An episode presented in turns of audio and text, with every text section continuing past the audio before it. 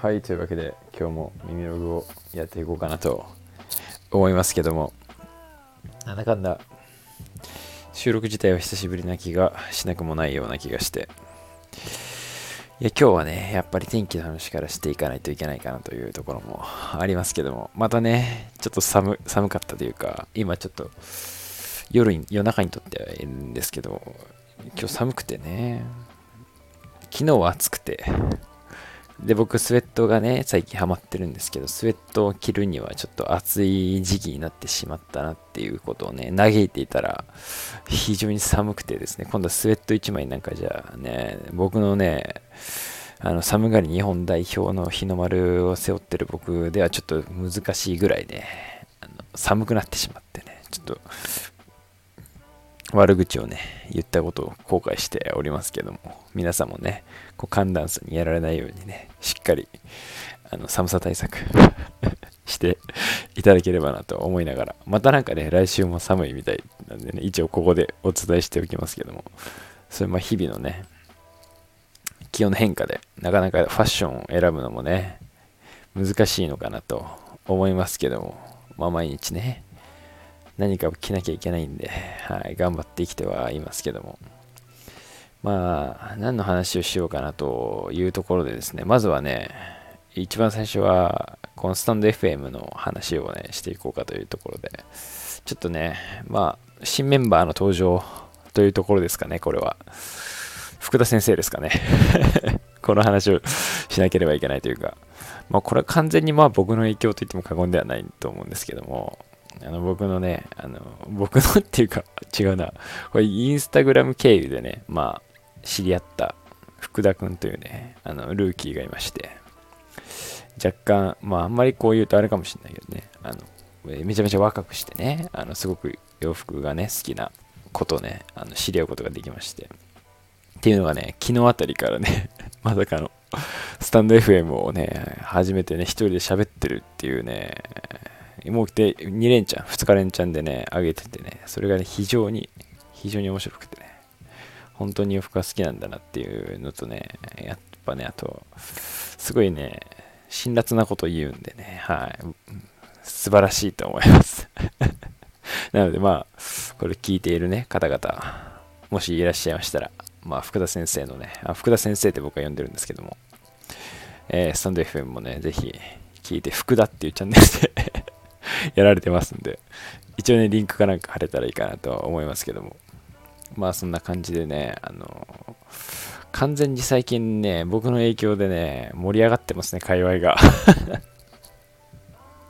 まあ、というのは冗談なんですけども、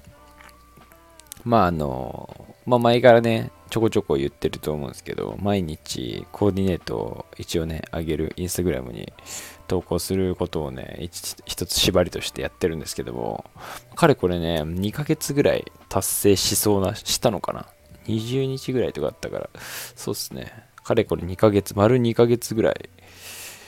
もうだから60投稿ぐらいはね、できてて、もうね、これをね、皆さんに褒めていただきたい。本当に称賛していただきたいんですけども、で、まあ、あの、載せていくうちにですね、まあ、僕あの、一応インスタグラムは、泥水ディグっていうね、あの、名前でやってて、それに付随して、こう、泥水コーデというね、ハッシュタグをね、つけて、まあ、自分のコーディネートを、こう、まあ、なんで、振り返れるハッシュタグとしてね、存在してたわけなんですけども、まあ、ある時のね、まあ、インスタライブを境に、こう、コーディネートとか、まあ、ファッションについてね、こう、なんだかんだ、ああやこうや、あだこうだ 言えるコミュニティみたいなのをね、形成したいということをね、まあ僕とその横須賀のね、古着屋さんのオーナーのムクノ君とね、まあ話、話があったんですよね。その中で、まあみんなあの、ね、こうやってまあ音声媒体ちょっとやっていこうかなっていう話だったんですけど、インスタライブとか。だけどそこでじゃあちょっとあの、まあ結局ファッションってね、こう、目で見るものというか、コーディネートとか写真で見た方がね、あの、ありがたいというか、分かりやすいもんなんで、まあ、コーディネートをじゃあどっかでこうね、集めて、で、まあ見て、あの、みんなで見てね、いやいやできればいいなっていう話の中で、まあ、泥酔コーデっていうハッシュタグを、まあ、僕は毎日つけてるよっていうことでね、それをまあ使っていこうじゃないかということで、泥酔コーデ、ハッシュタグ泥酔コーデですね。で、インスタグラムで投稿してくれということをね、まあ僕と、まあ、むくのくん筆頭に横須賀界隈でね、やってたわけなんですけども、これまた意外にもね、結構ね、ちょこちょこね、つけてくれる人がいて、っていうのもまあ、本当に僕のその、なんていうのか、知らない、知らない人って言うとあれだけど、インスタグラムで出会った方々が、そういうことをやってくれる人がね、ちょこちょこ登場したりとか、まあ、頻繁頻繁にというかね、何回か同じ人がね、投稿してくれたりなんてしてくれちゃったりしててですね、これがまた嬉しくてね、今日もまたね、新しい人が1人出てきたりとかして、で僕もあの見逃さない限りはね、あの一応なんかストーリーにね、転載したりとかさせてもらってるんですけど、今日もだからね、4、5人ぐらいで、泥酔コーデがね 上がってたりしたんで、1日にね、そんぐらいの人とか、まあもちろんそんなにね、毎日4、5人出てきたら、もちろんもっと嬉しいんですけども、まあ今現状そうではないながらも、たまにはこうやってね、何人か複数人こうまとめてね、お今日この人もやってるみたいな感じにね、なってる日がね、たまにちょこちょこ出始めたんでね、これ結構また一つ、ムーブメントとして面白いのかなと思って、またね、近々、ムクノ君とまとめの回をやらなければいけないなと。一回ね、まとめの回というか、結構なんかその最初の話をして、結構あの、初速が良かったんで、一回まとめて言った時にもね、あの、まあこのままやるのもいいけど、なんかたまにはこう、こういうので、なんていうの、コーディネートの縛りがあったらいいよね、みたいな感じで、一回デニム縛りみたいなこともやったりとかしてね、やったりしたんで、またなんか新しいね、新企画をね、夏に向かって、まあ暑くもなりましたんで、何かあればいいかなと思いますんでね、また一つ区切りができ次第やっていこうかなと思いますよね。引き続き、泥酔行で。まあ、僕はね、毎日、本当に毎日やってるんで、これからも続けてね、皆様の、あの、しっかり熱くね、受け止められればいいかなと 思ってまあ、少なくとも僕はやってるっていう安心感で、ね、誰かしら投稿していただければ、やべえ、今日自分一人だったっていう人がね、出ないように。少なくとも僕が一人になることあるけど、僕、プラス1位にはなるんで、はい。誰でもね、あの、そういう気持ちで、全然その、恥ずかしがらないでとかじゃないけど、自信を持ってね、もう本当にね、まあ若い方が多いというか、我々よりはもう全然下の世代の人たちがやってくれることが多いんで、僕もすごく感化されるというか、うん、死んだ感覚がね、あの、蘇ってくるというか あ、やっぱおしゃれだなっていうか、ファッションだなっていうことを感じますね。僕なんかみたいな、こう、屍みたいな感じなんで、なかなかこう、生きたファッションって感じはしないんですけども 生きたファッションを見ているなっていう感覚がしてね、すごく楽しい気持ちなんで、もっとね、新鮮なフレッシュなね、もう理解できないようなね、コーディネートをね、叩きつけてほしいなと思ってますからね。はい。まあ、もちろんその大人もね、皆様も参加していただければいいかなと思いますけども。さっきのね、話した福田先生のね、コーディネートなんかもちょこちょこあったりするんで、はい。チェックしていただければいいかなと。まあ、あの、そういえば福田先生も最初はその泥酔コーデを上げてくれて、ああ、りがとうございますみたいなので、まあ最初僕はね、知り合ったというか、まあそしたら、横須賀界隈の人間だったっていうところで、はい、知り合ったんですけども、まあそんな感じで、泥酔コーデをね、引き続き盛り上げていこうということで、そしてですね、もう一個の話は、まあ前回の僕のこの耳ログの更新なんですけども、あの、インスタライブのね、切り抜きみたいなのをね、載せさせてもらったんですけども、最近ちょっとインスタライブをね、やるのにハマってるというか なんかね、こう、コミュニティ、それもね、コミュニケーションの一つとして、なんか、まあ、福田先生もね、あの一緒にやったことあるんですけど、なんかこう、知らない人がとインスタライブするのにハマってるんです、最近。なんか、これまた面白いことに、結構なんか、知らない人知らない人って言うと何て言うんだろう。まあそのフォロワーだけどみたいな人と急にこう話すみたいなことができるのって実はインスタライブ。まあこのスタンド FM のライブとかも多分できるんだけどインスタライブって結構そういう機能があって。で僕なんかその特にめちゃめちゃフォロワーがいるわけでもないし、ね、見てくれる人も別に全然いないから正直なんかね一人で喋っててもあんま有意義なコンテンツではないなと思うんですけどそのまあテーマ性があってそれをまあアーカイブする前提でやってればいいんだけどなんかそうじゃなくて一人でやってる時時ってまあそんなないんだけどそうするとちょっとあんまりなって思ってたんですよ今まではねインスタライブについては。けどなんか最近ありがたいことにねインスタライブをこう一緒にねやってくれる人がちょこちょこいたりとかして結構ねあのいきなり話せたりとかするんですごい面白いなって思ってなんか聞きたいこととかいちいちこうなんだろうな質問とかあってもなんか DM しててもわざわざこうね何回も DM しないじゃないですかそんなこれってこうなんですか？とかこれどうなってるんですか？とか言ってそんなまあ1個ぐらいは質問するかもしれないけどなんかそんなねなかなかしゃべる感覚でこう会話感覚で盛り上がることってそうないんでまあそんな中でね、今こうインスタライブでなんか話せる公開通話みたいなことができるんで、で、その一環でね、そのまあ、むくのくんと一緒にライブやったのぐらいからちょっとハマハマったというか、まあなんかそこでまた一つコミュニケーション盛り上げて、なんか自分たちの、コミュニティ広げていければいいかなっていうのを含めて始めたんですけど、そこでね、まあ、この間、たまたままたライブをね、僕が展開したところ、横須賀界隈の オールスターがあれ4人まで確かなんかできるっていう情報だったんですけども、まああの、スタンドヘイムではおなじみの彦君がね、参加していただいて、彦君来て、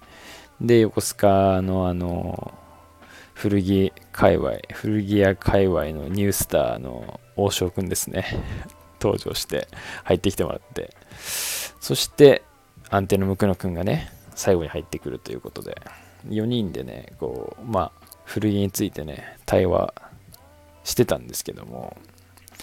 でそれのね話でまあ全部アーカイブしようかなって思ったんですけども結構その全員が集結するまでにこう何て言うかライブの流れがあって結構長くてで僕なんならその前は違う人とコラボしててそれが終わってで、違う人が入ってきてみたいな展開で、最終的にその4人になったんですけども、そこで結構なんかね、面白い古着の話が、なんか、急に始まったにしては、だいぶ盛り上がってですね、うん。で、なんかまあ全部公開しようかなって思ったんですけど、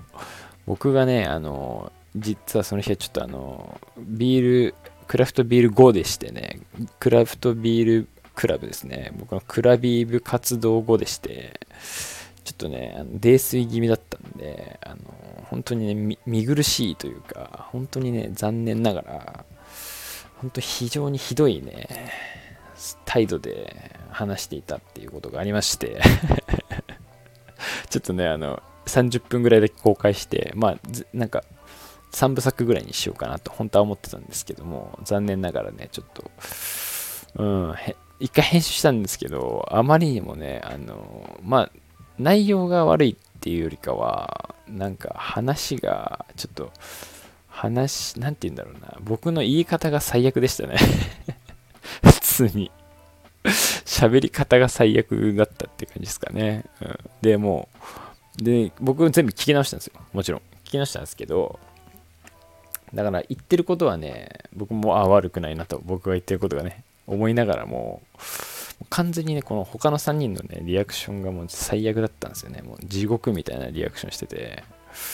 完全になんか僕は一人で喋ってるみたいな感じで、説教みたいになっちゃったんで、ちょっとそこがね、あの残念だったんで、やめました、公開するの。なんでまあね、ちょっとまあ落ち着いて、今落ち着いてるんで、まあ、改めてね、どんな内容だったのかっていうのをね、まあ、ざっくりね、話していければいいかなと思っているんですけども、まあ、主にはね、あの、まあ、横須賀界隈のね、彼らですね、まあ、王将君とあのムクノ君ですね、まあ、彼らは横須賀でまあ古着屋をやってるということでもあって。でこうまあ服をね売ることみたい古着を売ることの話をしてたんですけども。で僕らもそのまあ古着で僕とね被告が古着ディグ側。まあハード消費者側としての、まあ、意見というか、まあ、見え方もあるんで。でなんかそんな中でも、まあ、僕らそのセンベロ古着みたいな活動もしてますしその中でこうあるまあ何て言うんですかうぞうむぞ古着みたいなのがあるじゃないですか言ってしまえば。うぞうむぞ古着のこう可能性じゃないですけどあり方みたいなのについてあの考えてたんですけども考えてたというかまあ意見がねこうぶつかり合ったんですけどもまあこうそういうのをねこう売っていくてかなんかもうもっとこう価値があるんじゃないかと。こう今価値がないとされている古着というか、うん、にもっとこう価値を見いだしていけるんじゃないかっていうのが大きいテーマとしてありまして。でまあ古着ってそもそもこう古着って大きくくりがあってその中でもこうジャンル分けが、まあ、ジャンルっていうかカテゴリーが分けられるよねっていうところがまずありましてでこうまあ古い順に、まあ、ヴィンテージとか言われるものがあってでまあレギュラーそれ以外はなんかレギュラー古着とかって言われたりするんですけど、その中でもこう何て言うんですか最近ってネクストヴィンテージとかって言われて、まあ、レギュラー古着の中でも比較的まあいいものって言ったらですけどなんかこう注目されてるものみたいなのをまあネクストヴィンテージなんて言ったりするんですけどみたいにこうヴィンテージ、ネクストヴィンテージ、レギュラー古着みたいな感じで、まあ、なんていうかなんざっくりなんとなくこう古古さみたいなのとか、まあ、レア度みたいなので段階付けされてるっていうのが、まあ、一応古着のね中でも、まあ、ざっくりあったりするんですけども、まあ、その中でもまあね大体こうレギュラーとかって言われる古着ってまあざっくり本当にレギュラーっていう概念があるだけでなんかこうレギュラー以下みたいなのももちろんこう存在するのかなって思っててまあでもざっくり言えばそこも全部含めてレギュラーなのかなって思うんですけどもなんとなくレギュラー古着ってこうカテゴライズされるものってちょっとまあインポートもものっぽいというか、うん、どっちかというとそういうねアメリカ古着っぽいものの、まあ、ある程度数もあるようなものが一応まだレギュラー古着とされてるのかなっていうのがあってその中でも僕らがもっとこう着目するべきはまあそのレギュラー古着とかももっと面白いものがあってねネクストヴィンテージみたいなのにこう上げていくみたいな面白いんですけどそこよりもさらにこの下の段階というかそのレギュラー漏れしてるやつですね。がまあ言ったら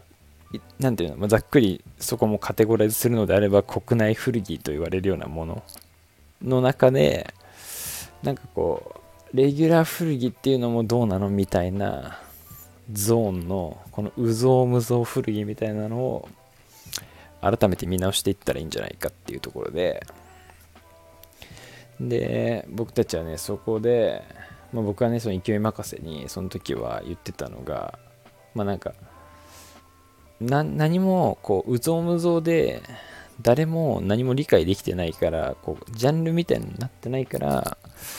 こうまなんだろうな価値を見いだせてないというかこう価値判断の基準をね与えられないと、まあ、基本的に消費者っていうのは、まあ、分かんないよねっていうところから、まあ、ネーミングをつけて 新しいジャンルを生み出そうじゃないかっていうのを、まあ、まずね最初に言い出したんですけども。でそこでね僕はまあこれまだ歌唱、まあ、これでいこうかなっていうの感じなんですけど一応ニューエイジっていう名前でニューエイジ古着みたいな感じでちょっとこうレギュラー漏れしてるけどいずれレギュラーでできるみたいな立ち位置の古着みたいなのを、まあ、ニューエイジと呼ぼうじゃないかと。いうわけでねそこではねニューエイジニューエイジ古着を俺らが確立していこうということでねその進めて会議を進めていったんですけども、まあ、これが非常にね面白くてそのニューエイジ古着のじゃあブランドとかを考えようって言ってポツポツ出てきたブランドとかもねむちゃくちゃ面白くて。なんかねゴールデンベアとか まあエドウィンとかねむちゃこのヒットエドウィンとか言ってたんですけどあとなんだっけまあオールドネイビーとかねあとなんかあのクロコダイルとか よく見るけどもう絶対にこうパスされる古着たちみたいなのを、まあ、どうやったらなんか価値づけできるというか、うん、できる意味づけできるのかなっていうのを考えなきゃいけないってなった時にまずはそういう風になんだろうな。当てはめてあげるというかジャンル分けをしてあげてでこれはいいこれは良くないっていうのをまた新しい基準で考えていかないといけないよねっていうのでやっぱりなんだかんだ言ってこう古着消費者まあ全体的な消費者そうかもしれないですけどぱなんか安心感を買ってるよねっていう話でやっぱりこうある程度知名度ブランドだったりとかまあその古さヴィンテージで言ったらこれ何十年代何年代何年代だよねっていうのがある程度割れてて相場感が決まってて、まあ、古いから買う、まあ、ブランドがついてるから買うみたいな。でまあ人気だから買うみたいなところの中でまあそういう古着ってこうそもそもこうね何も当てはまってないからなんかそもそもいいのか悪いのかこうパッと見いいって思ってもそこからそれがパッと見いいって思ったものがあじゃあチャンピオンだったら買おうみたいなのあるけどねじゃあラコステだったら買いたいけどクロコダイルだったらいらないみたいなね、リーバイスだったら買うけどエドウィンだったら買わないみたいなそういうのがちょっとあると思うんでその中でもまた何がいいのかとかその中でも何が面白いのかっていうのを私たちがディグってそこに当てはめてあげていったら新しいねこう何て言うんですかめちゃめちゃ評価されてるっていうよりかはまあこれもなんだろうな例えばそう若い人にアプローチしていくんだったら安く買えてなおかつ、まあ、そこそこいいよねみたいな。てか今だったらまだ安く買えて面白い古着みたいなジャンルとして一つ確立できんじゃないかなって思って。なんかそういう意味でもねなんか一つポジションをかっさらっていけるんじゃないかなっていうのをそこで話してたんですけども。非常にねまあ多分有意義な話だったなと思いながら。その後ね若干私はねディグってみたんですけども。うん。やっぱりね自分ってディグるのが天才だなっていうぐらいにやっぱ結構ね例えばまあそんなになんだろう、まだ他ジャンルというか他ブランドディグれたわけじゃないんですけど、まあエドウィンとかね、ゴールデンベアざっくりディグってみて、なんかこれの、これはいけそうなんじゃないかとか、なんかちょっとやっぱ見えてくるんですよね、ディグってると。見え見てなかっただけで。だそういうのをね、やっぱね、ディグるの天才だなっていうのを改めてね、自分で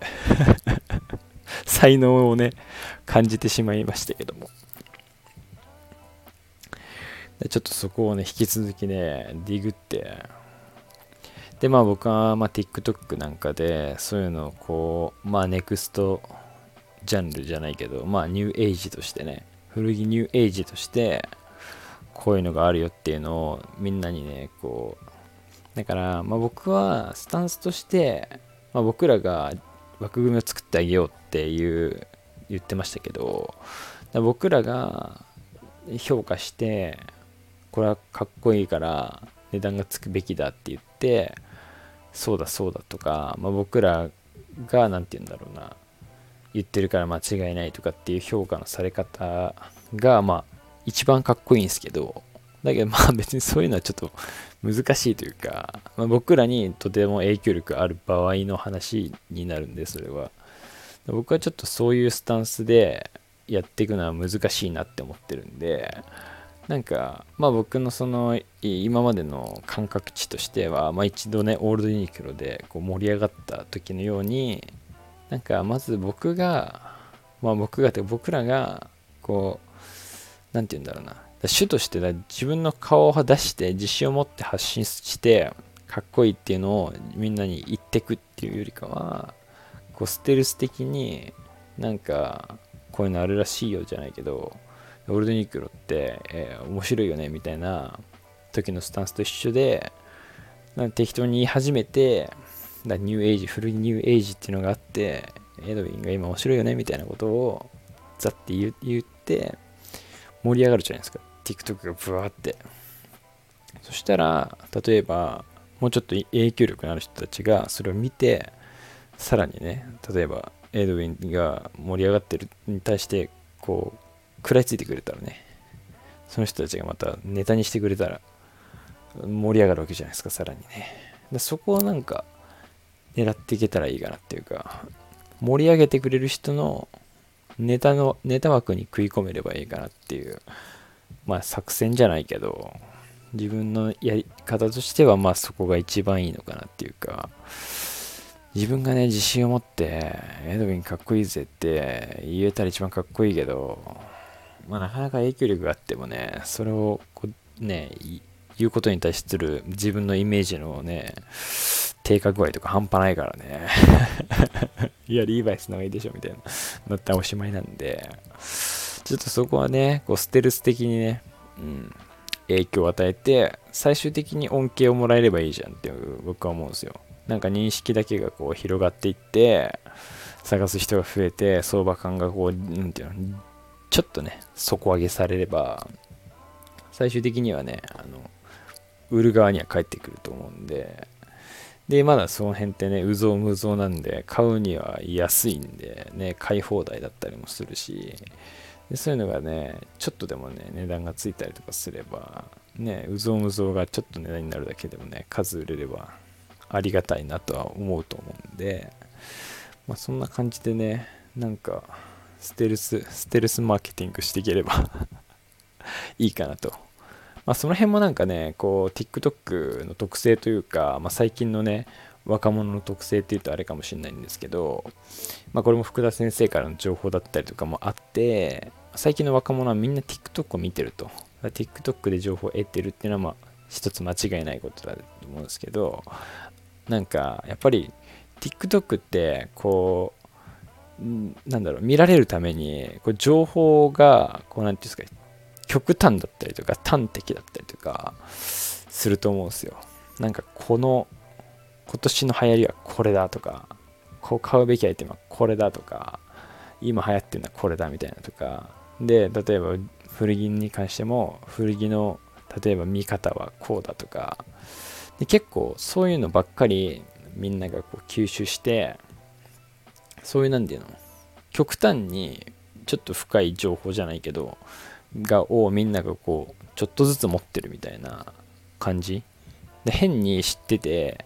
るけど何て言うんだ付随するその他のことはあんまり知らないみたいな。そのピンポイントでそれは知ってるみたいなこと結構多いな多いのかなっていうのをねまあトークしている中でなんか見受けられた印象があったんでなんかそういう風に端的な情報みたいな、ここのこれみたいなのが、まあなんか潜在的にこう刷り込まれていけば、なんかおのずと勝手にそれを探すようになってくれるのかなっていうのは、なんとなくね、傾向的にはあるのかなと思うんで、だからオールドユニクロとかもね、オールドユニクロっていう、結構ね、僕もね、まあ体感ですけど、なんだかんだ結構値段ついてんじゃないかなっていうか、なんかオールドユニクロっていう名前を冠して、なんか、メルカリないし、まあ、リサイクルショップなんかとかでも、なんか見受けられるようになったんで、ちょっとはね、まあ、オールドユニクロ界隈にね、衝撃を与えられたのかなっていう 自信はね まあ少しね、微力ながらあるんで。だけど、この、ちょっと、ちょっと値段がついたみたいなって結構奇跡だなって思うんですよね。オールドユニクロなんか別にね、まあ今も評価してないとこは評価してないですけど、でも別に500円とかでもさ、いらない人はいらないって感じのところがさ、1000円、2000円とかになってるっていう現象。まあ、下手したら3000円とかついたりするんで、なんか他のね、なんかブランドとかでもそういうニューエイジ戦法がね、発動できれば、まあ、オールデンユニクロもね、完全にニューエイジの仲間入りというか、もう、あれはもはや、もしかしたら、レギュラーくらいまでね 上り詰めてる可能性もあるんですけどあったりするんで、その辺も含めて、またなんか、ディグって、まあ意外となんかディグってみるとね、面白いやつあったりとかするんで、なんかそういう、この中でもこれ面白いよねみたいなのに、なんか法則を見つけられたら一番面白いなって思っててだ、そこもね、なんかまあ、もう大人なんで真剣になんか考えればわかるなっていうのに最近気がついたんで 頭を使ってね、こう感覚的にわかることもそうなんだけど、頭を使って考えてわかることもあったりするんで、はい。そこの両軸でね、あのー、掘っていければ、まあい、いろんな意味でね、こう、物をディグるのもそうだけど、そのブランドの背景をディグることとかもね、やっていけると、またね、一つ深まりができて 買える古着が増えるのかなと思っていますけども。はい。まあ30分ね、話したんで今日はこんなところにしようかなと思いますけども。まあアンテナね、ここまで聞いてる人はいないと思いますけども、今日はね、長々とまた喋ってみましたんで、またね、えー、スタンド FM、えー、と、あとインスタグラムですね、あとマーク、デイスイリーグでやっておりますんで、そちらの方もチェックしていただければ面白いかなと思います。それでは、また。